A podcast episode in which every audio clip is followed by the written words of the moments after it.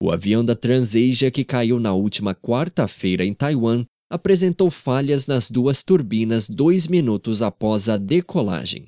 Segundo o Conselho de Segurança Aérea da China, o motor direito falhou primeiro e o segundo não pôde ser reiniciado pelo piloto. Porém, eles não sabem ainda o que causou a falha. O bimotor turbohélice ATR-72 tinha fabricação franco-italiana e tinha menos de um ano de uso, tendo passado por uma revisão no dia 26 de janeiro.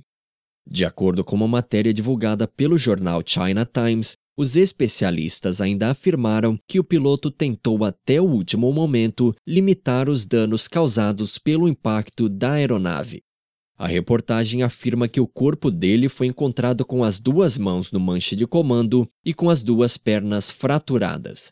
Até o momento, 35 vítimas foram retiradas dos restos da aeronave e 15 pessoas sobreviveram ao acidente. Ao todo, 58 pessoas estavam a bordo.